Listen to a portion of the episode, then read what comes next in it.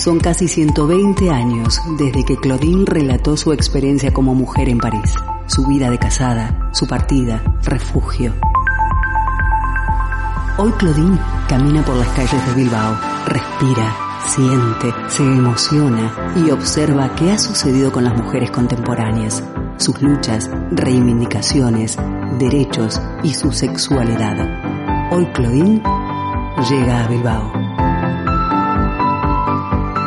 Un cordial saludo a todas nuestras amigas feministas que nos escuchan en todo el mundo. Estamos iniciando una edición más de Claudine en Bilbao, proyecto feminista que se desarrolla gracias a la colaboración de la Diputación Foral de Vizcaya y la Asociación Cultural Camino al Barrio. Como cada martes es un gusto acompañarles, mi nombre es Matilda Noriega. Este y todos nuestros programas pueden escucharlos a través de nuestro sitio web www.candelaradio.fm y también en las diversas plataformas de podcast como Evox, iTunes, Spotify y Google Podcast. El teléfono en cabina de candelaradio.fm 944-213-276, siempre a disposición. Agradecemos a Miguel Ángel Puentes que nos acompaña esta tarde en controles y hace posible que nuestra señal llegue a todas ustedes. Comenzamos.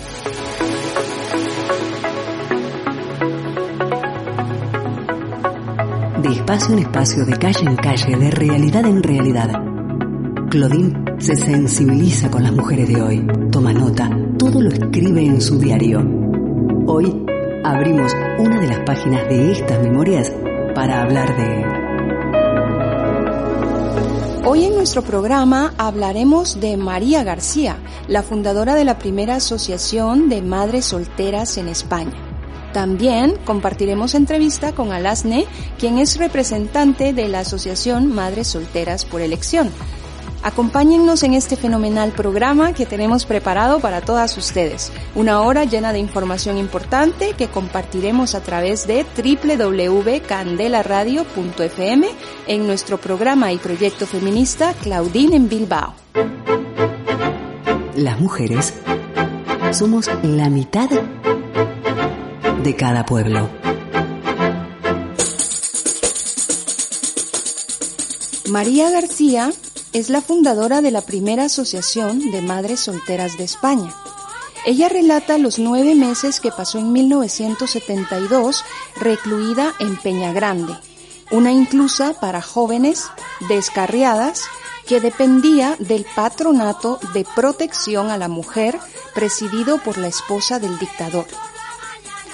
Miles de españolas desde los 16 años hasta los 25 sufrieron la represión del patronato de protección a la mujer del que fue presidenta la esposa de Franco, Carmen Polo, y cuya, cuya misión era la dignificación moral de la mujer, especialmente de las jóvenes, para impedir su explotación, apartarlas del vicio y educarlas cristianamente.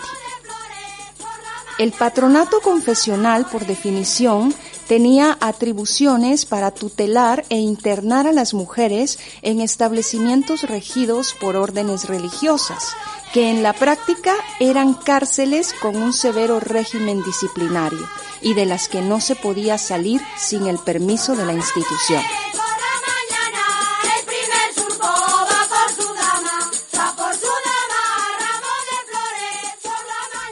La leonesa María García fue una de las mujeres que sufrió el yugo de esta institución. Su delito, quedarse embarazada con 16 años y no casarse. Tras ser expulsada del colegio de monjas en el que cursaba cuarto de bachillerato, ella misma solicitó el ingreso en la institución Nuestra Señora de la Almudena de Peña Grande en Madrid, el centro de reclusión que el patronato creó para las madres solteras. Me sentía rechazada en León y pensé que era una solución, confiesa. Una compañera de trabajo de mi hermana me había hablado muy bien y yo misma se lo propuse a mi padre. Me tuvo que ceder la tutela al patronato de protección a la mujer, añade. Su padre firmó la cesión de la tutela como era preceptivo. Era el mes de marzo de 1972 y estaba embarazada de cuatro meses. según la exploración médica. Cuando se subió al tren con la visitadora que la acompañaba, como si fuera una policía social, no se imaginaba lo que iba a encontrar en aquel edificio de la calle Isla Malaita 2 y 4, en aquellos tiempos ubicado a las afueras de Madrid.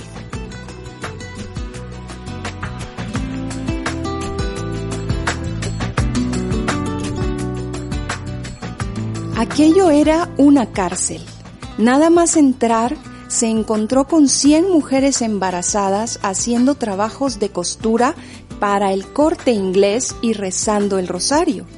Ella estaba asustada y se echó a llorar, pero la monja le gritó, Aquí no hay papá que pague, y la acompañó a la celda. Allí tuvo deseos de morirse y empezó a escribir a su madre para que la sacara pero no le enviaban las cartas.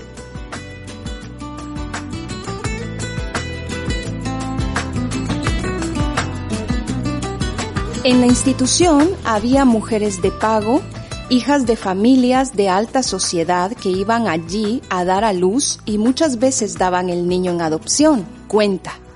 La mayoría pagaban con trabajo la reclusión a pesar de que el patronato compensaba a las monjas con una cantidad por cada mujer.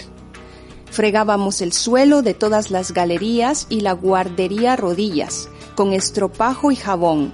Recogíamos la fruta para las monjas, pero a nosotras no nos daban fruta, y por la tarde hacíamos costura. Éramos negocio de todo el mundo, subraya.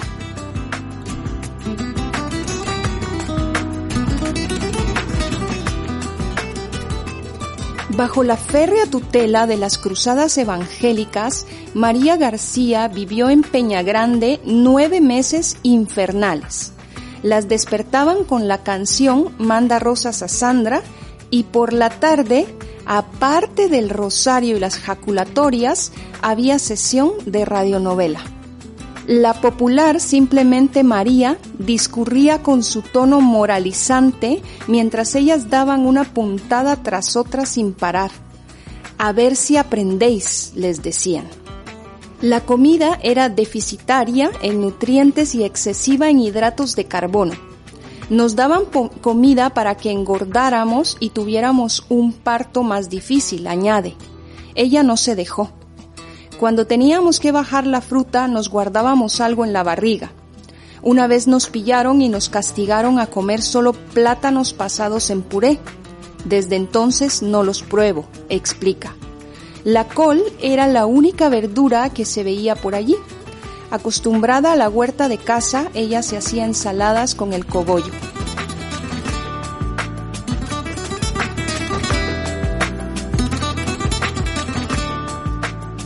Aún así, la hora del parto fue otro duro trago de dos largos días de dolor, sin que le suministraran ningún tipo de calmante, por no recibir ni apoyo moral. Muy al contrario, la humillación era la moneda corriente en el trato cotidiano de las monjas hacia las mujeres caídas o descarriadas, según ellas. Si en misa solían oír al cura decir, vosotras que sois de las cuatro letras. En el paritorio el tono se elevaba. ¡Ay, zorra! ¿No te acuerdas cuando estabas debajo? Era el reproche habitual de las monjas.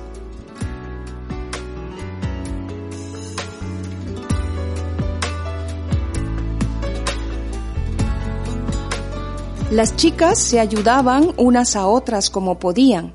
Alguna murió después del parto, y María está segura de que hubo niños con problemas de salud por negligencias. La capacidad redentora y reeducadora de aquella institución queda muy en cuestión en su testimonio. Mi primer cigarrillo lo fumé el día que di a luz. Antes nunca había fumado. Mi madre se quedó asombrada cuando llegué a casa, asegura María García.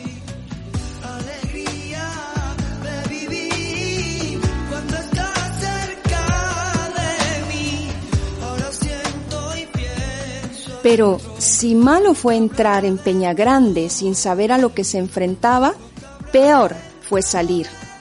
Nada más que dio a luz, sus padres iniciaron los trámites para que la dejaran en libertad y a su cargo, pero tardaron meses en conseguirlo y tuvieron que emprender un pleito.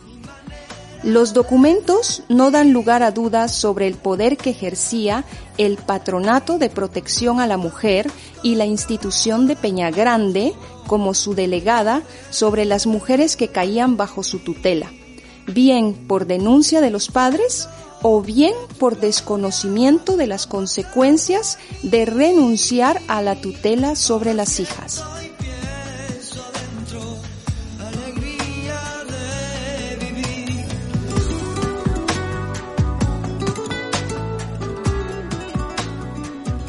En el expediente de María García, el número 2520-72, figura un documento del 22 de marzo de ese año que dice, en el día de la fecha me hago cargo de la mujer María García Álvarez, la cual no será entregada a nadie, ni aún visitada sin autorización expresa de esta Junta Provincial bajo cuya protección queda internada en este establecimiento.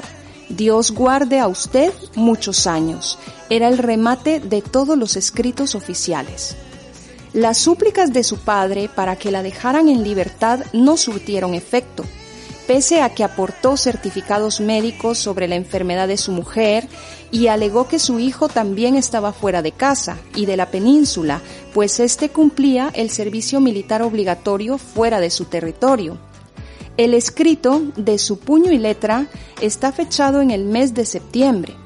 También alegó que la joven había cursado hasta tercero de bachillerato y que como estaba a punto de comenzar el curso escolar, no quería que perdiera otro año. Sin embargo, no se le dio opción a estudiar en Madrid, en los centros que el patronato tenía concertados para las jóvenes internas de Peña Grande.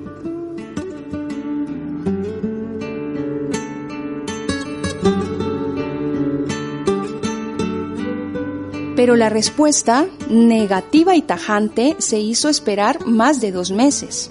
El 28 de noviembre de 1972 recibió respuesta negativa y tajante. Tengo el honor de comunicarle que la citada joven, aunque se ha superado en su comportamiento, estimamos que es demasiado pronto para enfrentarse con su problema. Vemos por otra parte la necesidad que tiene de una mayor formación moral y social, decía el documento.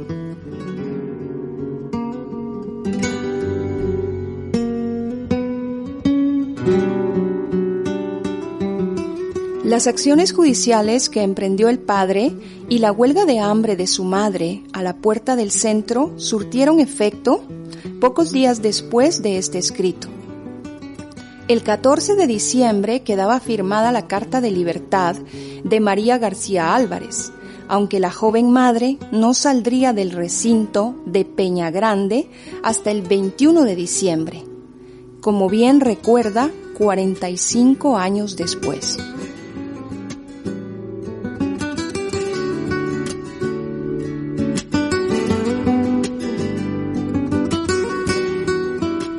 En el tiempo que estuvo en Peña Grande no se le dio opción a estudiar en Madrid, en los centros que el patronato tenía concertados para las jóvenes internas de la residencia de Nuestra Señora de la Almudena. La única salvación que veían para ellas era el matrimonio. María recuerda que los domingos en la misa de doce se abrían las puertas de la iglesia y entraban muchos hombres. Una vez situados estos estratégicamente en los bancos, las hacían desfilar para que las vieran y las escogieran. Ella era muy joven, pero tuvo claro que no se casaría desde el momento que tuvo a su hijo en brazos. Aquel día, mientras daba el pecho a Tomás, se juró que nunca se casaría y que llegaría el día en que sería respetada como madre soltera en León. Hoy es una referencia para las familias monoparentales en España y a nivel internacional como presidenta de la Fundación Isadora Duncan, hija de la asociación que creó en 1984.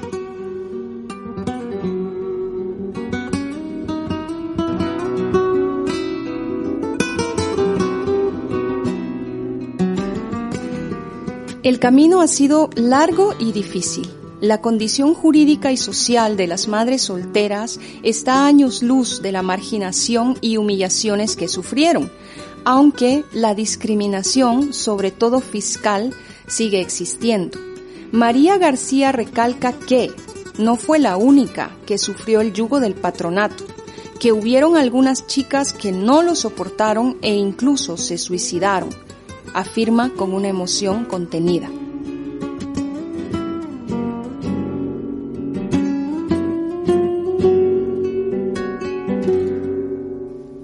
El regreso a León supuso volver a enfrentarse con el rechazo y los prejuicios sociales hacia las madres solteras. Nunca le agradeceré bastante a mi padre cuando un día se presentó un hombre mayor con una chica joven en casa y le ofreció buscar a uno como él para mí, ¿Tú crees que yo voy a casar a mi hija con viejo? le espetó. La chica que le acompañaba me miró como diciendo, ¿qué suerte has tenido?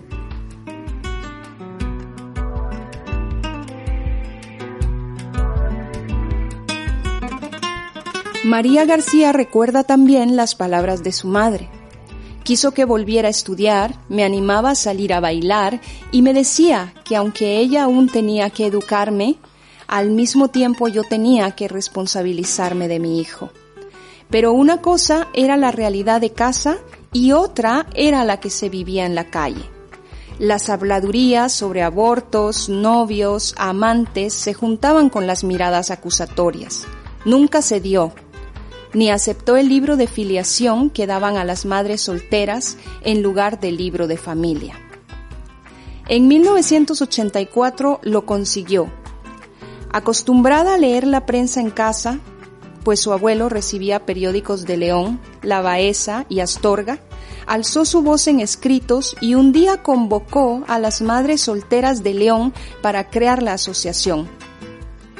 Al principio venían hombres en busca de mujeres para casarse, y creo que algunas se fueron porque siempre mantuve que el matrimonio es una opción, no una solución, apostilla.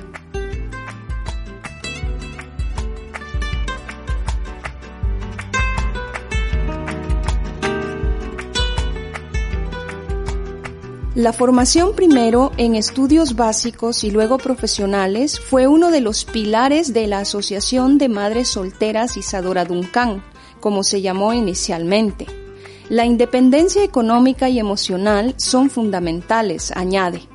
A mí nunca me abandonó un hombre, hizo dejación de sus funciones como padre, recalca. Nunca había querido contar aquel episodio con detalle, Recordar Peña Grande era muy doloroso, admite.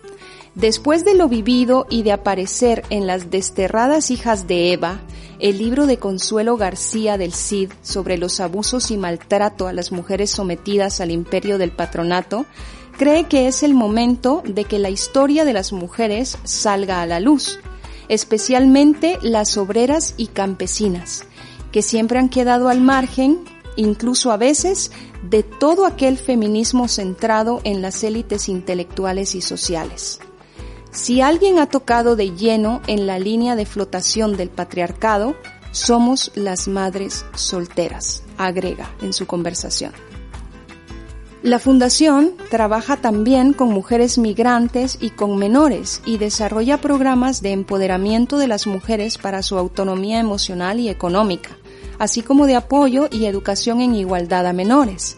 La incorporación de las niñas al mundo de la ciencia y la tecnología, con particular atención a la robótica, son proyectos punteros.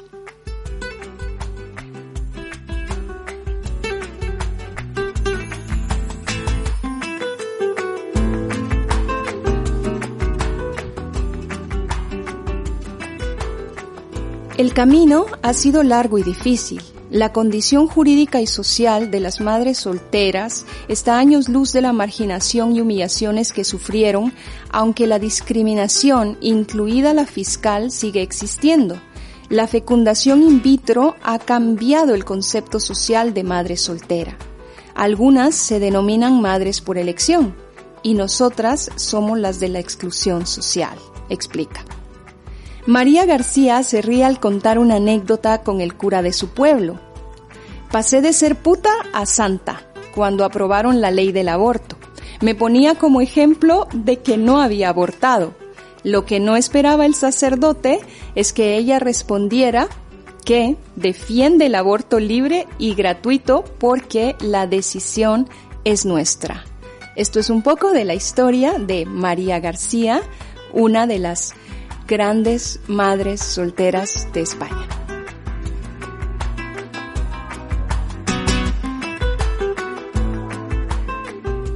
Escucharemos a continuación un primer tema musical para hoy a cargo de Manuel Carrasco. Esto es Mujer de las Mil Batallas.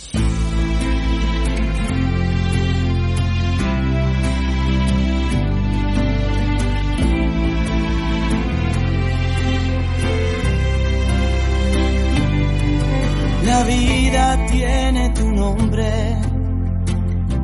mujer de las mil batallas fuerza de tu mirada. Con el valor no se esconde.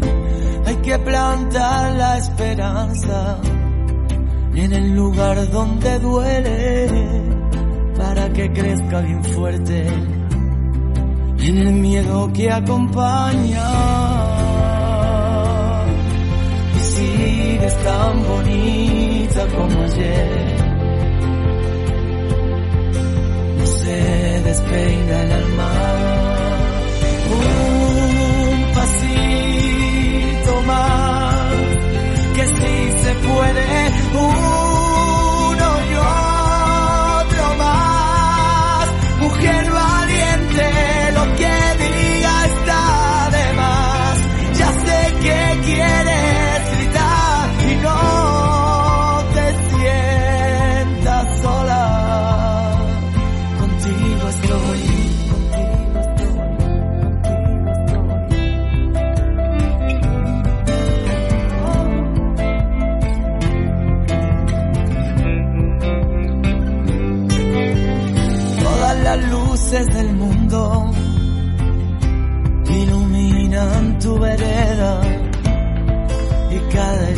Llena con el amor más profundo. Pero si la noche es larga y sientes que estás perdida, recuerda mi melodía que te quiere y acompaña. Y sigues tan bonita más que ayer. No se despeina el alma. Un pasito más, que si se puede.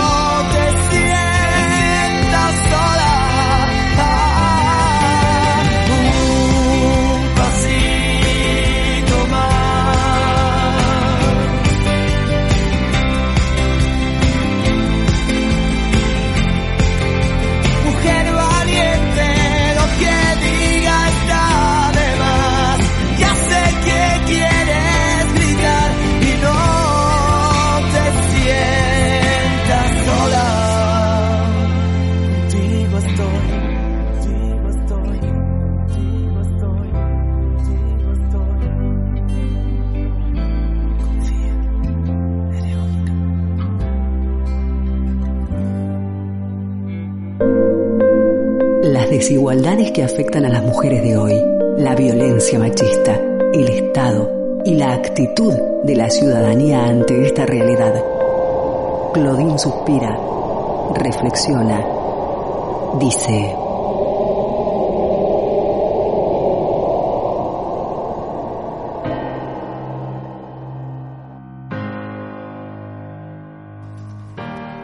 Gracias por estar en nuestra sintonía, amigas de todo el mundo, a través de www.candelaradio.fm. La tarde de hoy, en nuestro programa feminista Claudine en Bilbao, compartimos entrevista con Alasne. Ella es representante de la Asociación Madres Solteras por Elección, a quien damos una cordial bienvenida. Hola. Hola, Lasne, ¿qué tal te encuentras? Muy bien, muy bien, gracias. Gracias por tomarte el tiempo para compartir con nosotras en Claudine en Bilbao. A vosotros. La Asociación Madres Solteras por Elección es una organización no gubernamental sin ánimo de lucro, de carácter estatal y creada en el año 2007 por personas sin pareja que optaron libremente por tener hijos e hijas y formar una familia monoparental. La maternidad en solitario pues se enmarca en un contexto social en el que se ha pasado de un único modelo familiar a la existencia de otras opciones, dentro de las cuales nos encontramos a la Asociación Madres Solteras por Elección. La alegría de ser madres o el deseo de serlo es nuestra seña de identidad. De forma paralela, la legislación sobre familias está evolucionando con el fin de minimizar la discriminación de los modelos diferentes al tradicional. La Asociación Madres Solteras por Elección tiene como socios a personas sin pareja, con la mente y el corazón abiertos y el deseo meditado e ineludible de formar una familia. Los términos están escritos en femenino debido a que en la actualidad este tipo de familia se integra en su mayoría por mujeres. Alasne, eh, ¿cuáles son los orígenes de la Asociación Madres Solteras por Elección? Pues la asociación surgió a través de un grupo de mujeres que tenían eh, el deseo de ser madres eh, en solitario. Eh, nació a través de, algún, de foros de internet, se fueron poniendo en contacto y poco a poco, pues viendo esa que eran muchas mujeres y que tenían muchos muchos vínculos en común, muchas historias en común, eh, decidieron crear la asociación porque a la hora de, reivindicar nuestro modelo familiar era evidente que, pues, que hay eh, vacíos legales, que socialmente no es un modelo muy conocido y decidieron constituirse como una asociación. Gracias. La Sociedad Española de Fertilidad confirma que los tratamientos de fecundación in vitro a mujeres sin pareja casi se han doblado en los últimos cinco años. ¿Qué tratamientos de fertilidad existen para ser madre soltera al asne? Pues eh, a través de la reproducción asistida tenemos la, inseminación artificial, tenemos eh, la fecundación in vitro y también para el caso de las mujeres en las que sus óvulos ya no son, eh, pues no están en condiciones y no, no se logra el embarazo, está la posibilidad de la doble donación de óvulo y esperma y también la donación de embriones. Además, luego, por supuesto, está la, la, adopción tradicional, la acogida y también la reproducción natural. ¿Cuál es el porcentaje de éxito en estos tratamientos eh, clínicamente utilizados? Pues el porcentaje depende de muchos factores. Sí que es cierto que cuando la, la, mujer que pasa por estos tratamientos es más joven, las posibilidades de éxito son más altas. También es cierto que si ya pasas a una donación de embriones o una doble donación, pues las posibilidades son bastante buenas, incluso cuando tenemos ya 40, 40 y algo años. Entonces, depende de muchos factores eh, propios de la mujer, pero el factor de la edad sí que es cierto que en general reduce el éxito, pero si se obtiene, si se opta por esas otras vías, eh, las posibilidades son bastante buenas todavía. Alasne, ¿podrías ampliarnos información al respecto de la donación de embriones? Pues muchas mujeres tienen cierta confusión con esta manera de poder eh, estar embarazadas. Pues eh, la donación de embriones es una opción en la que se opta a embriones que han eh, sobrado de tratamientos eh, de fertilidad de otras personas, sean parejas o sean madres en solitario. tú como receptora no conoces el origen de, de esos embriones, pero sabes que bueno ha habido unos controles médicos y hay unas digamos garantías de salud mínimas y, en, ese aspecto es un poco como la donación de gametos cuando optas solo por una inseminación un tratamiento in vitro. Eh, tú pasas por un pequeño tratamiento médico, te transfieren ese embrión y a partir de ahí llega una prueba de embarazo que si es positiva genera un, pues un embarazo normal y corriente como cualquier otro caso. Gracias, Alasne. Una sociedad donde las familias son diversas es una sociedad más libre. Sin embargo, Alasne, ¿cuáles son los retos más difíciles a los que se enfrentan hoy en día las madres solteras? Pues el principal es eh, la conciliación. Eh, sí que la sociedad cada vez es eh, más abierta y ve con mejor disposición que existan otros modelos de familia, pero a la hora de la verdad, siendo una única persona progenitora, es un único salario que entra en casa y tiene que hacer frente a muchos gastos, desde vivienda o gastos básicos, a luego, pues, mm, o bien una persona que te ayude la, en la crianza, o bien te tienes que reducir tu jornada de trabajo para poder atender a tus hijos, con lo que supone de ingresar menos dinero, y la, y la conciliación en sí el día a día, de combinar horarios, de atender las situaciones, de, desde el momento en que tus hijos hijas se ponen enfermos, o cualquier situación del día a día. Entonces es muy complicado. Si de por sí en las familias es difícil la conciliación cuando solo hay una persona al frente, es mucho más. ¿Y en qué nos beneficia, consideras tú como mujeres, la elección de ser madres solteras? Pues eh, beneficiar, pues bueno, desde el momento en que tienes el deseo de ser madre y lo cumples, pues eh, poder cumplir un anhelo es un, es, eh, te permite, pues, pues, pues te da una satisfacción y una alegría muy grande. Y también te empodera mucho porque ante situaciones que te van surgiendo eh, ver que puedes salir adelante por ti misma o buscando los apoyos que tú consideres, eh, te, gana, te hace ganar en confianza y en seguridad. Y, bueno, pues al final somos familias completas, aunque solo haya una persona de progenitora, pues son familias en las que el anhelo de ser madres es tan grande que hay un amor muy importante a nuestros hijos. Entonces eh, sí que te aporta felicidad también.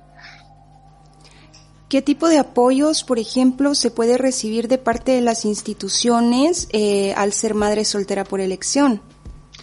Pues a día de hoy ningún apoyo prácticamente. Eh, no existen ayudas específicas, al contrario de lo que piensa mucha gente, no hay ayudas específicas para las monoparentales. Solo existen algunos baremos de, sobre la monoparentalidad para determinadas ayudas, como pues la renta de garantía de ingresos, etcétera, pero que a menudo nos penaliza, de hecho, porque si una, por ejemplo, una familia monoparental eh, tiene que residir, por ejemplo, con otro familiar porque no puede permitirse una hipoteca o un alquiler, como ya vive con otras personas, ya no, eh, no puede optar, por ejemplo, a algunas ayudas sociales. Entonces, eh, existe mucha desinformación en torno a eso. Sí que ahora mismo se empieza en, en el Estado español la tramitación de, de la futura ley de, de, familias. Ayer mismo se aprobó en el Consejo de Ministros el anteproyecto de ley, pero ahora mismo no se recoge ninguna medida específica para monoparentales. Tan solo van a recoger que las monoparentales de dos hijos sean equiparables a las numerosas, que es algo que llevamos reivindicando en la asociación desde hace 14 años. Eh, se ha hablado de este tema durante muchos años, eh, se anunciaba como que se aprobaba ya, pero no llegaba a cumplirse. Parece ser que ahora sí. Pero el resto de familias monoparentales, las que solo tienen un hijo, que son el 70%, de momento quedan fuera, no, no tienen ninguna protección dentro de esta ley. Con lo cual, eh, la sociedad avanza mucho más que el marco jurídico que nos regula.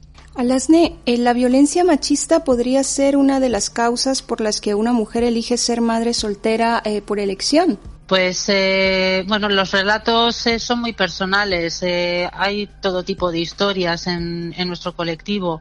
En general, lo que predomina es el deseo de ser madre. Y sí que es cierto que cuando eres la única persona progenitora, pues se evitan conflictos. Y es cierto que aunque tienes mucha responsabilidad sobre tus hombros, pues evitas otro tipo de situaciones. Pero tampoco es algo que no te pueda pasar a lo largo de tu vida. Puedes ser una familia monoparental y en algún otro momento de tu vida tener una pareja y, puede haber circunstancias que desencadenen una violencia de género. Es que no, no existe un antídoto para eso. Eh, la maternidad en solitario, eh, cuando es elegida, eh, viene pues de ese anhelo de ser madre. Pero entonces eh, tampoco existe eh, mayor diferencia entre ser madre soltera por elección y someterse a un tratamiento eh, clínico o también ser madre soltera y haber tenido, por ejemplo, que era lo que charlábamos ayer vía telefónica, haber tenido mm. una relación con una pareja y pues dejarle y, y ser madre soltera. Sí, esa posibilidad existe. No es que sea la más eh, mayoritaria en la asociación, pero existe. Efectivamente, es la reproducción natural, es un medio para ser una madre, eh, madre en solitario. Eh, pero el tema de la violencia de género pues es, es mucho más amplio, cubre muchos más aspectos. Como mujeres eh, somos vulnerables en muchos ámbitos. Por ejemplo, a la hora de dar a luz, eh, cuando estás sola, eh, si hay una violencia obstétrica, por ejemplo, eh, es más difícil que puedas hacerle frente si estás sola en, en, el hospital, en el, centro donde te atiendan. Sí que ha habido casos que, de mujeres que se han sentido violentadas por el personal sanitario. Eh, sin embargo, el, resto de aspectos, pues bueno, pues es, es, muy diverso. Tampoco es un aspecto muy que tengamos unos eh, datos estadísticos detrás muy grandes, pero en general eh, no, no es un problema no, no está detrás de, de, los grandes problemas que afrontamos los monoparentales. Y a nivel jurídico, Alasne, ¿de qué manera eh, las ambas personas están protegidas? ¿Te refieres a madres e hijos? Sí, a madres e hijos. Eh, protegidos realmente hoy en día mmm, no hay ninguna norma que nos proteja en, en especial. Sí que le, la ley no pone trabas a que, al menos oficialmente, a que en tu libro de familia aparezcas tú con tu hijo o tus hijos. Sí que a veces hay historias eh, un poco anecdóticas de eh, personal en los registros civiles que cuando ven que no hay otro progenitor te indican que te inventes un nombre para rellenar esa página y cuando pues no existe otro progenitor y no tienes por qué inventarte nada, simplemente eres tú y tu hijo, tus hijos. Eh, pero fuera de esas situaciones, ese marco jurídico realmente no hay ninguna regulación específica. Eh, parece ser que la futura ley de familia sí va a haber una definición de lo que es monoparental y sí que de, en esa medida, una vez que hay una definición, se pueden articular medidas en torno a eso. Eh, nosotros ahora nos estamos acordando bastante que la ley de familias numerosas se aprobó en el año 71 y en su momento era solo una definición, no incluía ninguna medida esa normativa. Fue con los años con lo que se han ido aplicando una serie de beneficios. Eh, entonces, no sabemos si en nuestro caso va a ser así, que vamos a tener que trabajar eh, contenido de esa ley eh, poco a poco o si realmente podemos ir aportando cosas desde ya, que sería lo, lo necesario. Dada además la situación un poco de, crisis constante que vivimos, de, desde el COVID, la guerra en Ucrania con el alza de los precios, eso nos afecta mucho porque al ser solo un único salario que entra en el hogar, eh, pues la, la economía se resiente, se resiente muchísimo. Y es por lo mismo que las instituciones pues deberían de generar apoyos para poder eh, estar junto a las madres solteras sabiendo que es un único salario el que ingresa y que la decisión de ser madres solteras también es una decisión complicada que implica una realización pero que también implica muchos retos en relación a, una familia como la que normalmente eh, conocemos. Existen personas que hoy en día piensan que tomar esta decisión es egoísta. ¿Qué se les puede decir a estas personas al respecto, Alasne? Bueno, eh, al final todas las personas que deciden tener hijos, sea en solitario o sea en pareja, eh, es una decisión que toman libremente eh, pensar que somos egoístas porque mm, no sabemos si el futuro nos depara eh, pues situaciones como las que se han vivido con el COVID y ahora mismo con la guerra de Ucrania. Eh, eso le puede pasar a cualquier familia. Desde las situaciones más solventes y con mejores recursos puede pueden pasar tantas cosas que la, que la vida te dé una vuelta completa y, pierdas apoyos y, necesites una ayuda urgente, a nosotros nos puede pasar igual. Somos más vulnerables porque una única persona progenitora hace frente a todo. Pero egoísta es algo que me parece excesivo. Eh, entiendo que no compartan nuestro modelo familiar. No, nosotros elegimos ser madres, pero igual que otras personas deciden no tener hijos y eso es legítimo en todos los casos. Haremos una pausa al asne a nuestra entrevista y en este momento escucharemos un segundo tema musical que está a cargo de Lucía Gil y Natalia Gil. Lleva por nombre Lo que es nuestro. Vamos a escucharlo. Igualdad es la palabra, no me importa no escucharla cuando exista de verdad. Fútbol es de niños, ¿a quién vas a engañar? No abras las piernas, no digas palabras que en una chica suenan fatal. Y ponte vestidos aprende a caminar. Soy más delicada que si te descuidas jamás te vas a casar.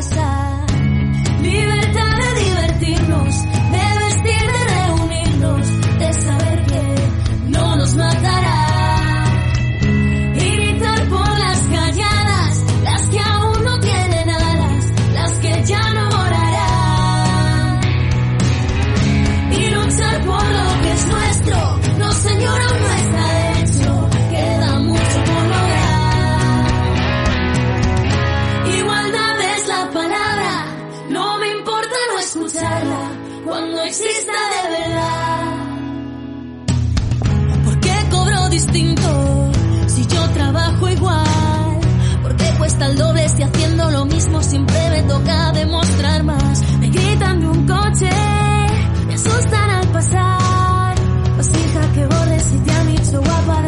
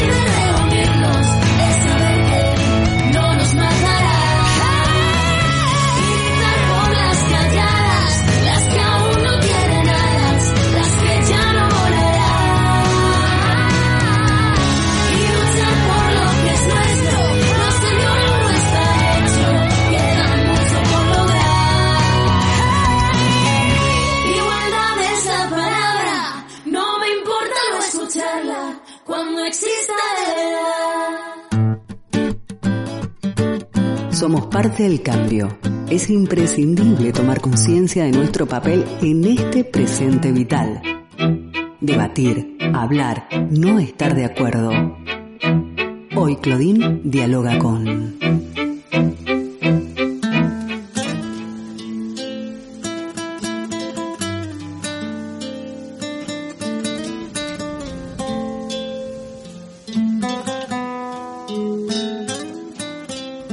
Continuamos transmitiendo desde las instalaciones de candelaradio.fm nuestro programa feminista Claudine en Bilbao, proyecto que cuenta con la colaboración de Diputación Foral de Vizcaya y también de la Asociación Cultural Camino al Barrio.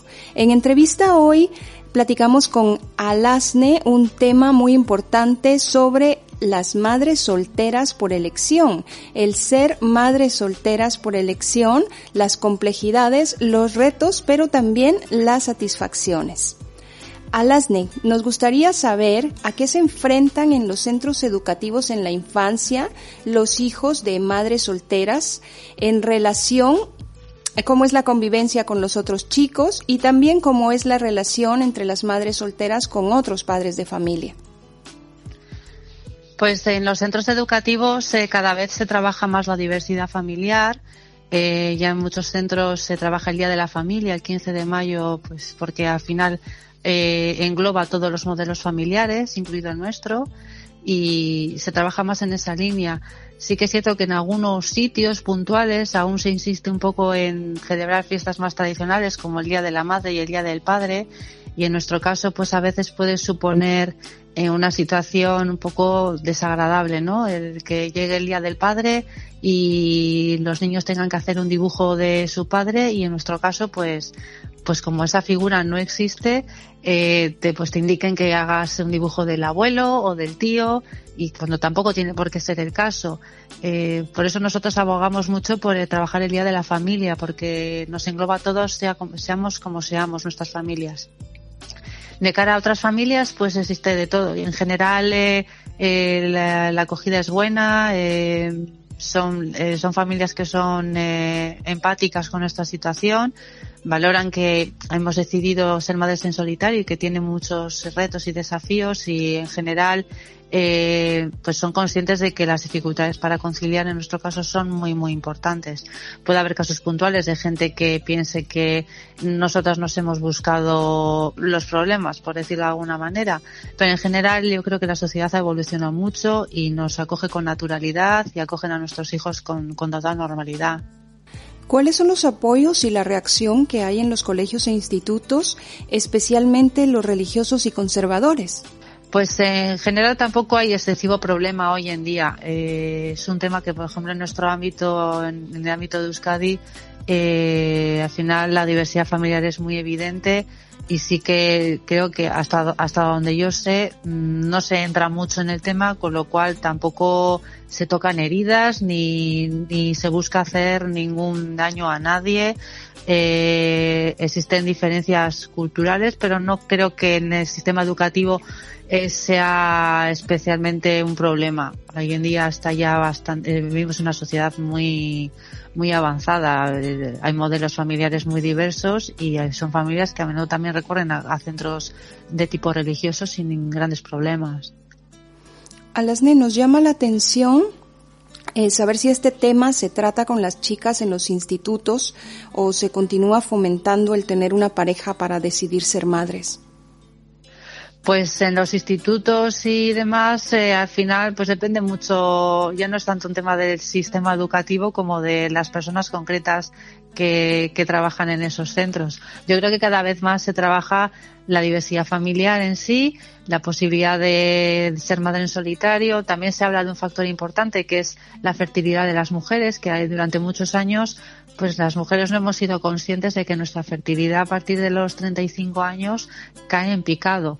Eh, vemos a menudo en medios de comunicación que mujeres de cierta edad consiguen ser madres y parece que es muy fácil, pero a veces viene detrás de una donación de óvulos, por ejemplo. Entonces, eh, cuando hay un desconocimiento de ese tema y te encuentras en esa situación, es un jarro de agua fría. Pero yo creo que hoy las, las jóvenes de hoy en día están mucho más informadas.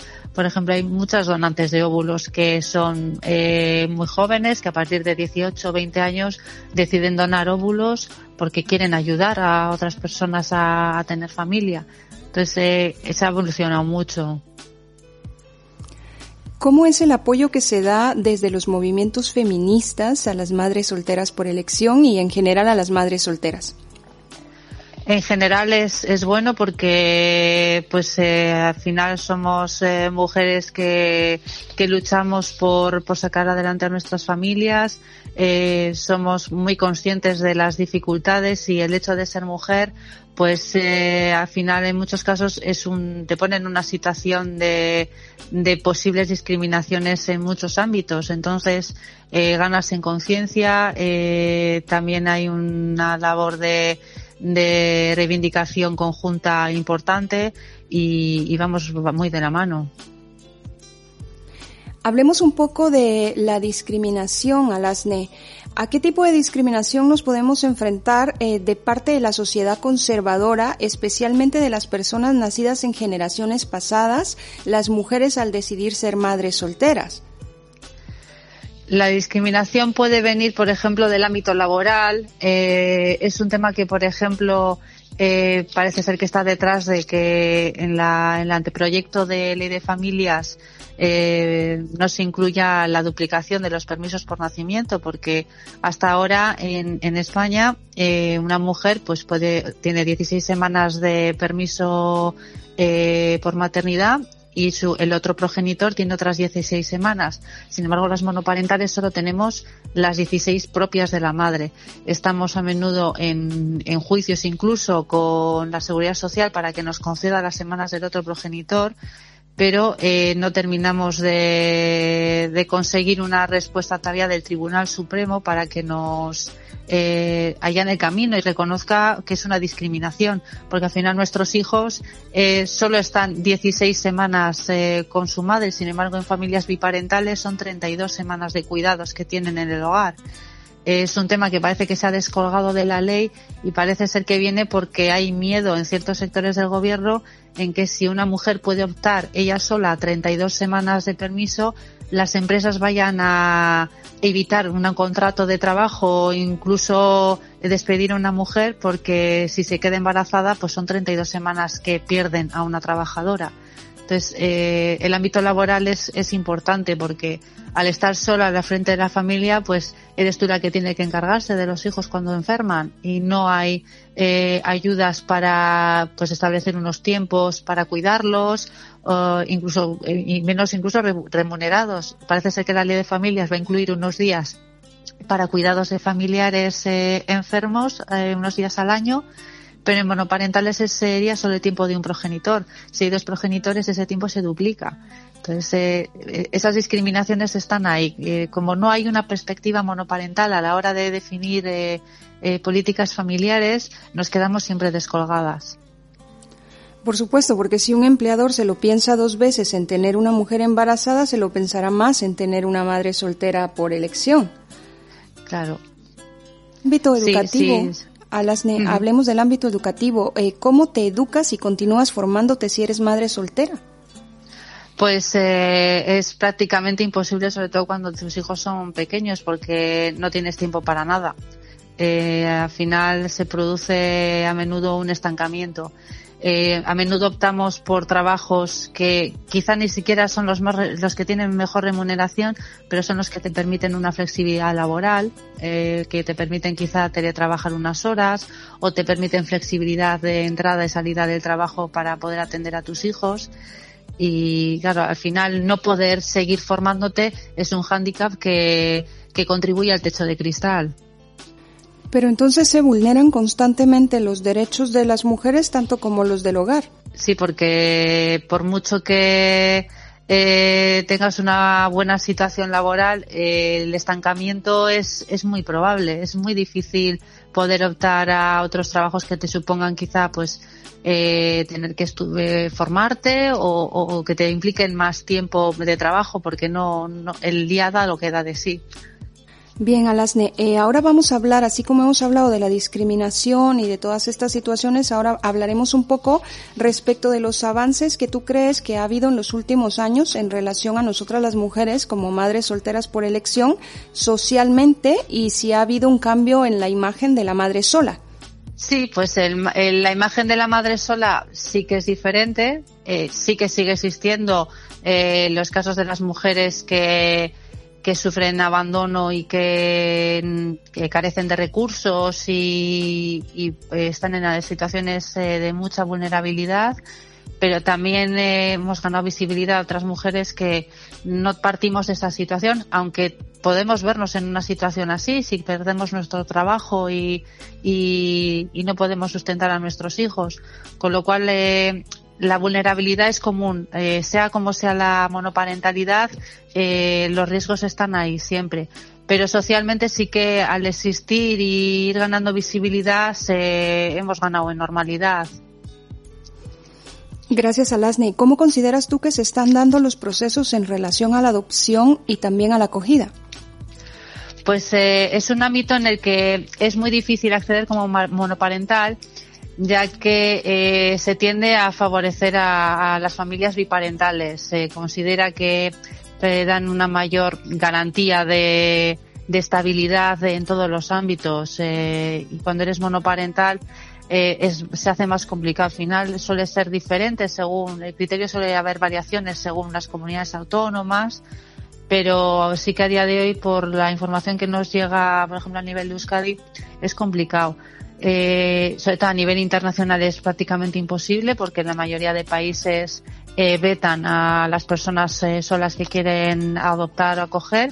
Y a nivel estatal pues eh, sí que está ahí pero dependes mucho de tu situación económica laboral y aún así pues siempre te van a mirar como más con lupa porque va, te van a considerar que que, eres más eh, vulnerable de algún sentido, que, que puede, ser, puede haber algún riesgo más eh, pues de perder tu trabajo y no poder sustentar a la criatura, por ejemplo. Pero si en la actualidad existen tantos, tantos niños que mm, pueden eh, tener un proceso de, de adopción, ¿por qué discriminar de esta manera a la mujer sola que quiere adoptar? Al final es porque eh, porque consideran que, que, al estar sola, si te, ocurre, te ocurriera algo en cualquier ámbito laboral, eh, de salud, etcétera, esa criatura volvería a quedar desamparada de alguna manera. Es un poco el criterio. Eh, pero bueno, depende de muchos factores. Eh, sí que es cierto que, al final en nuestro caso la mayoría acabamos optando por, por reproducción asistida porque a la larga pues evita esos conflictos y al final pues tienes a tu criatura y, y nadie te la va digamos a, a rebatir en ningún aspecto.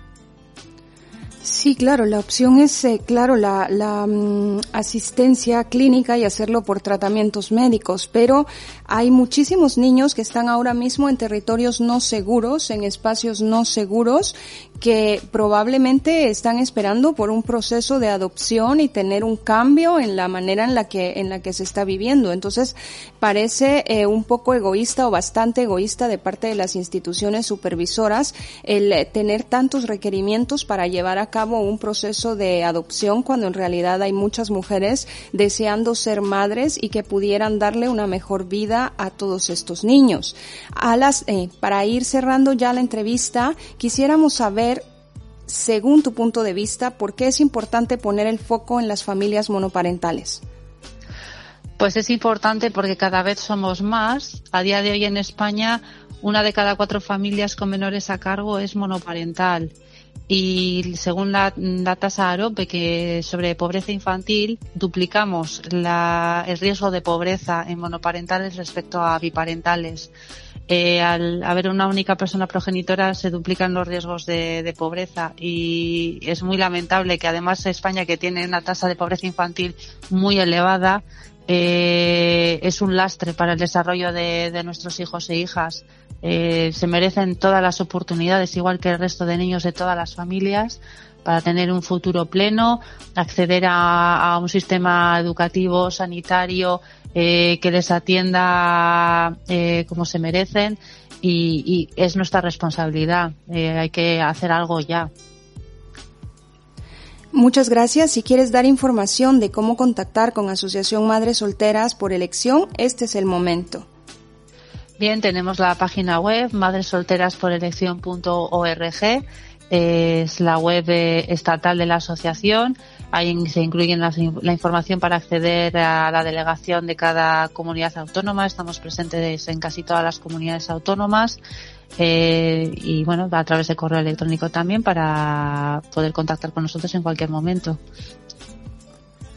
Ha sido un gusto poder tener esta charla contigo en nuestro programa feminista Claudine en Bilbao. Esperamos que no sea la primera, sino que existan muchas más para continuar dando visibilidad a todas aquellas madres solteras eh, por elección y en general a las madres solteras. Agradecemos tu tiempo, Alasne, para haber compartido con nosotras y te deseamos lo mejor desde candelaradio.fm.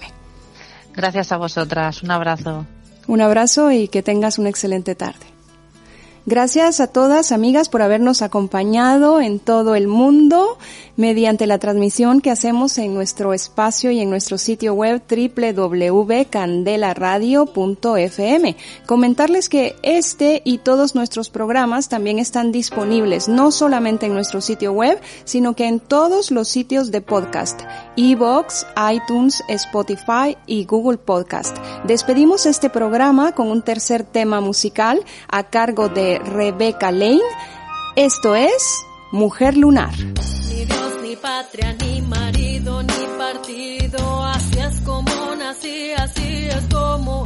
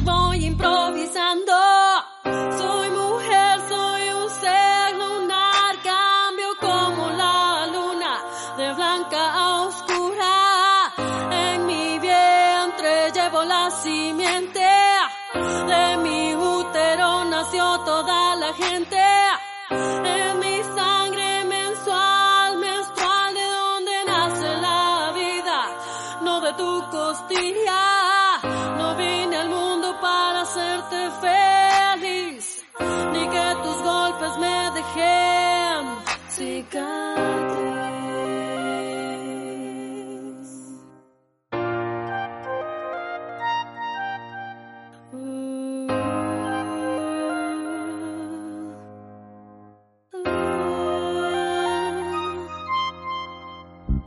pedido de mí que sea casta y pura, que no tenga deseos y que no me quepa duda, que mi felicidad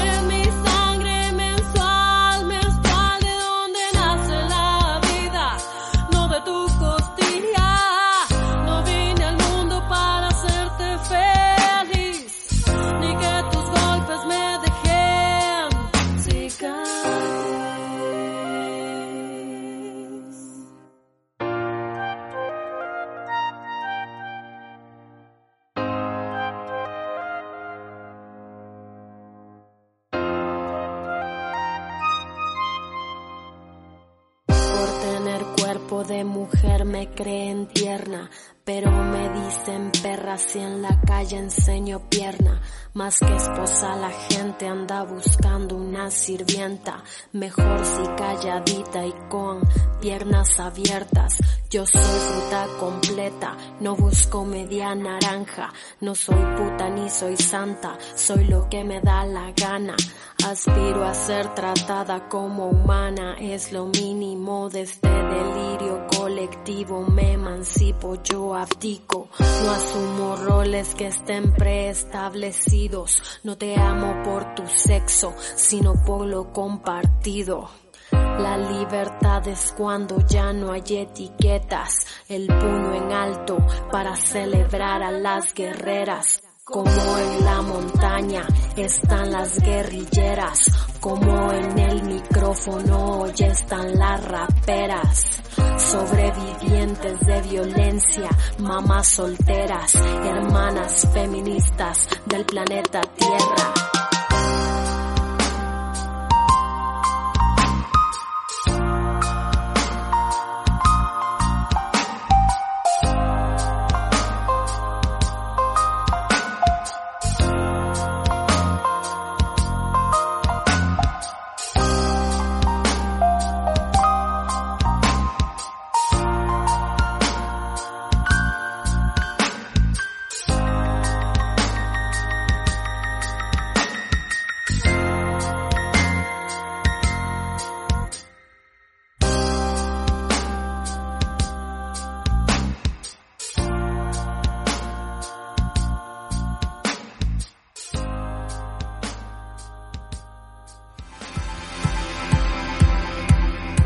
El camino, hechas las reflexiones, escritas en su diario.